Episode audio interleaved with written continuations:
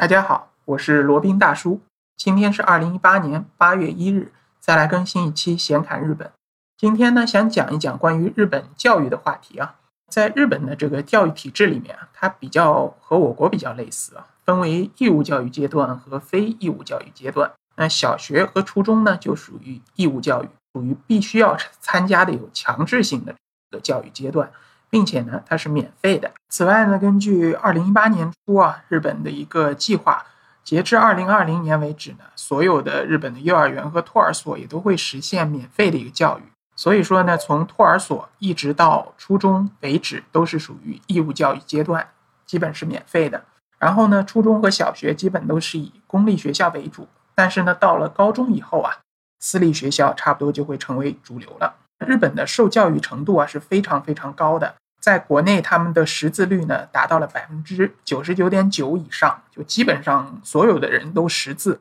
然后，二十五到六十四岁的成年公民当中啊，受过高等教育的比例是百分之四十八，也就是说，成年人中至少或者说差不多有一半，呃，接受过高等教育，至少接受过大专、大学本科的一个教育。呃，在世界上呢是排名第四。在拥有硕士学位的比例上呢，仅次于韩国，排名于全世界的第二。所以说呢，日本这个教育是非常重视的。另外呢，日本学生在正常课程以外呢，还会去补习班学习，他们一般叫私塾吧，就是一些补习班去学习一些文化课程，主要是用来应考的。像以前呢，日本的这个升学啊，还是比较紧张的。很多想去名牌大学的，比如说东京大学、京都大学、清英大学这些学生呢，除了在正常的学校课程以外，还需要进行一个密集的培训，有那些已经考入过东京大学或者京都大学那些前辈进行授课，告诉他们哪些经验以及哪些知识点，做一个一个系统的一个学习以及复习。当然了，现在日本的教育资源非常的丰富啊。一方面呢，是因为学校很多，高中、大学都非常多，而且呢，由于日本的老龄化日趋严重啊，新生的新生代的学生呢没有那么多了，所以属于这个僧少粥多的这么一种状态，所以也没有以前那么的拼了。在这个义务教育阶段啊，教科书是政府免费发放的，然后学费呢也是全免的。那每隔三年呢，学校会从文部省。呃，事先拟好的一些教育用书当中选取新的用书，这些用书包括这个教科书、政府出版物和其他经过认可的书籍。那可能有的小伙伴会比较好奇啊，就是说那个教科书他们是不是都统一的？我听说日本有那个修改教科书的问题，那他们是怎么处理的，或者是怎么运作的呢？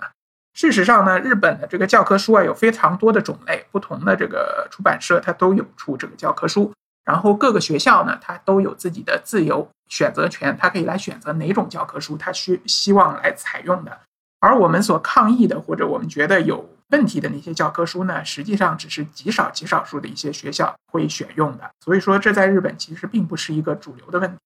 OK，然后日本的教科书呢，就是体积比较小，重量比较轻，比较便于携带，所以日本的小学生呢，很少会有这种。被沉重的书包压弯了脊梁这么一种困扰啊，当然他们学的东西也不少。日本人对教育啊，特别是义务阶段的教育啊，非常的重视。他们也有几个比较重要的信念，他们认为所有的学生呢都有能力学习知识。那最重要的东西呢，就不在于学生的才能，而在于学生的努力、坚持不懈、自律以及其他的一些坚持的一些品质啊，而不是这个你的才能或者学术上的能力。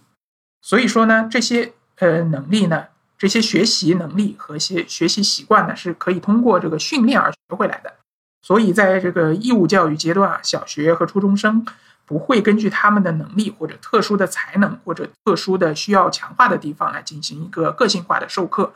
而是就是说一个大班的授课，填鸭式的教育。这一点和我们国内的教育还挺有相似之处的哈。另外呢，罗宾个人觉得，这个也有一部分原因呢，是因为日本人的性格问题。因为日本人有不愿意给别人添麻烦的这么一种天然的本能也好，或者说偏好也好，所以说日本的家长呢，往往都不愿意学校，不愿意给老师添麻烦，也就不会提出自己的孩子有一些个性化的需求，比如说某方面需要着重学习，或者某方面这个已经都会了，希望老师能教一些更加。呃，高深的知识或者更加这个后期的一些知识，他们只会按部就班的根据学校的这个教材或者施教进度来让自己的孩子来学习。那进入了日本的高中以后呢，这个学习的内容就丰富了，非丰富了许多。他们当中的必修课，呃，给大家读一下：一个是日语，就是他们的国语；然后还有数学，还有自然科学，还有社会学，就包括公民学、地理学、历史学，以及这个理科，就包括科学，还有这个英语，还有体育，还有保健体育，还有技术。我猜应该是类似于精工这些东西啊。然后还有家庭，这些一般是针对女生的设计、工艺和家政，还有这个画图，还有艺术，还有音乐，还有这个情报。情报这里指的是资讯科技啊，所以说是非常丰富、非常这个多种多样的。那也给这个经过了义务教育的学生呢，给他们一个非常广泛的一个选择以及广泛的知识灌输。那说到日本的高等教育呢，就。基本就是大学了，它当然还有一些细分门类，包括这个普通的大学、短期大学。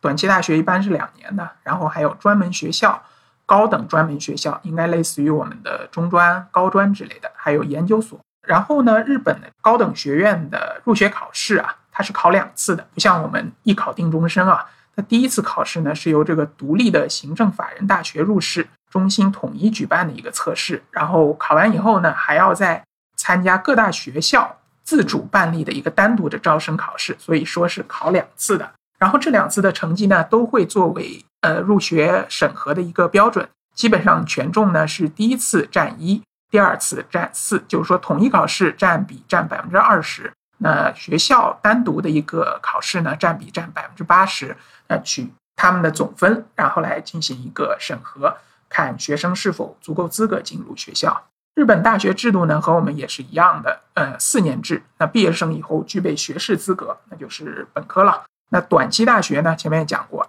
通常是两年制的。那大多数呢是以女生为主，呃，可以使他们早一点离开校园，踏入职场。因为日本现在还是以这个男主外女主内这么一种社会的氛围为主啊。女子呢，主要的情况下，她如果是结婚以后呢，一般都会做全职太太。所以，女性她们工作的时间呢，其实是非常短的。举例来说，如果是二十五岁结婚，那她们如果读了四年制大学，二十二岁毕业的话，那只有三年的时间可以工作。如果读了这个短期大学呢，那又可以多出两年，至少有五年的时间可以这个自己自己工作，然后挣那么一点钱。所以，对于女生来说，这个短期大学也是比较有好处的。那日本的顶尖的大学，最最顶尖的 Top Two，就类似于我国的北大、清华。那就是东京大学和京都大学，但是第一名的东京大学和第二名的京都大学的差距啊，比北大清华之间的差距可是差了非常多。因为基本上在日本，尤其是中央政府里面就职的官员啊，百分之九十以上基本都是毕业于东京大学，可以说东京大学是日本干部或者日本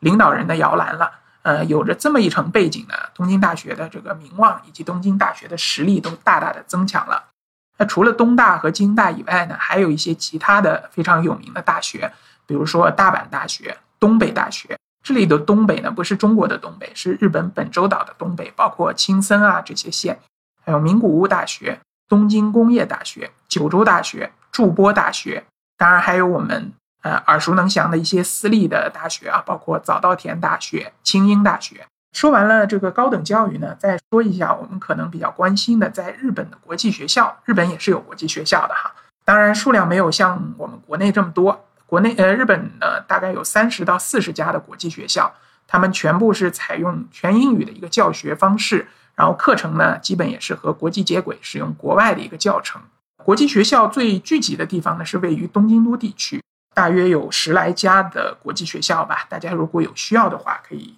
问罗宾来索取相关的资料。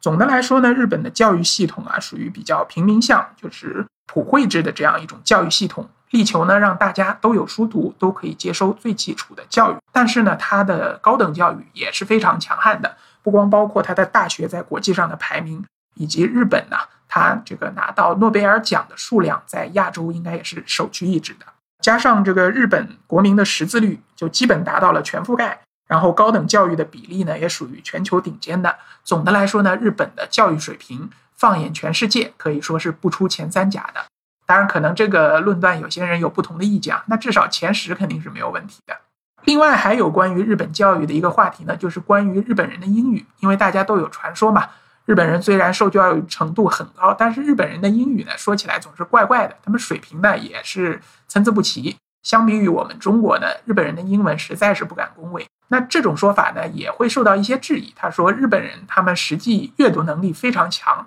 他们将非常多的海外的国外的一些书籍翻译成日文，甚至有的时候会翻译成中文。他们这种翻译能力就体现了他们的一些英语的能力。那这两种讲法哪一种更有道理呢？其实这也是一个非常大的话题了。那罗宾就下一次再给大家讲。好，今天时间差不多了。好了，那今天的这一期闲侃日本的就先到这里，我们下期再聊。接下来是罗宾大叔的广告时间。罗宾大叔可以提供如下的收费服务，包括日本自由行、深度游的定制服务。以及日本经营管理移民的咨询办理服务，包括经营管理移民 DIY、经营管理企业托管安心服务、购入旅馆经营托管安心服务，以及赴美生子、赴加生子的咨询服务、赴美生子城市签的代办服务，以及美国、加拿大十年旅游签证的代办服务。还有呢，就是希腊购房移民服务，也叫希腊黄金签证项目。二十五万欧元，希腊买房送一家三代绿卡，还有瓦努阿图绿卡捐赠项目，瓦努阿图入籍捐赠项目是全世界最经济、最快、最省心、最没有移民间的移民项目。以上所有的服务和罗宾大叔特别独家干货，都可以在罗宾大叔的个人官网三 w 点罗宾大叔的全拼点 com 上看到。您也可以添加微信。八二七四七九七零八二七四七九七零，向罗宾大叔本尊咨询服务详情。添加时请注明获知微信号的渠道和咨询的内容。谢谢大家。